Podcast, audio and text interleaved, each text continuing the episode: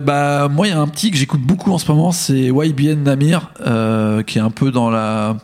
dans la mouvance de Taike qui avait sorti The Race, euh, là donc un petit qui a 17 ans qui Des mecs qui sortent des morceaux de deux minutes. Ouais, et un petit peu euh, dans l'esprit de Magnolia là, le, de Playboy Carty, donc avec des basses très présentes et puis des petits samples un peu comme de jeux vidéo bizarres. Et euh, en fait, il m'a eu quand dans son clip, il avait genre un sac euh, à dos, euh, genre rose fluo, Hello Kitty et un flingue, alors qu'il a 17 ans et depuis il fait que des clips un peu comme ça. Et en fait, depuis tous les morceaux qui sortent, tous les clips qui sortent, je trouve c'est fort en fait. Et vu que TK est parti pour à mon avis euh, une vie en tôle, peut-être que c'est YBN Namir qui va récupérer un peu ce, ce buzz du moment euh, de The Race euh, qui a été reprise par tout le monde.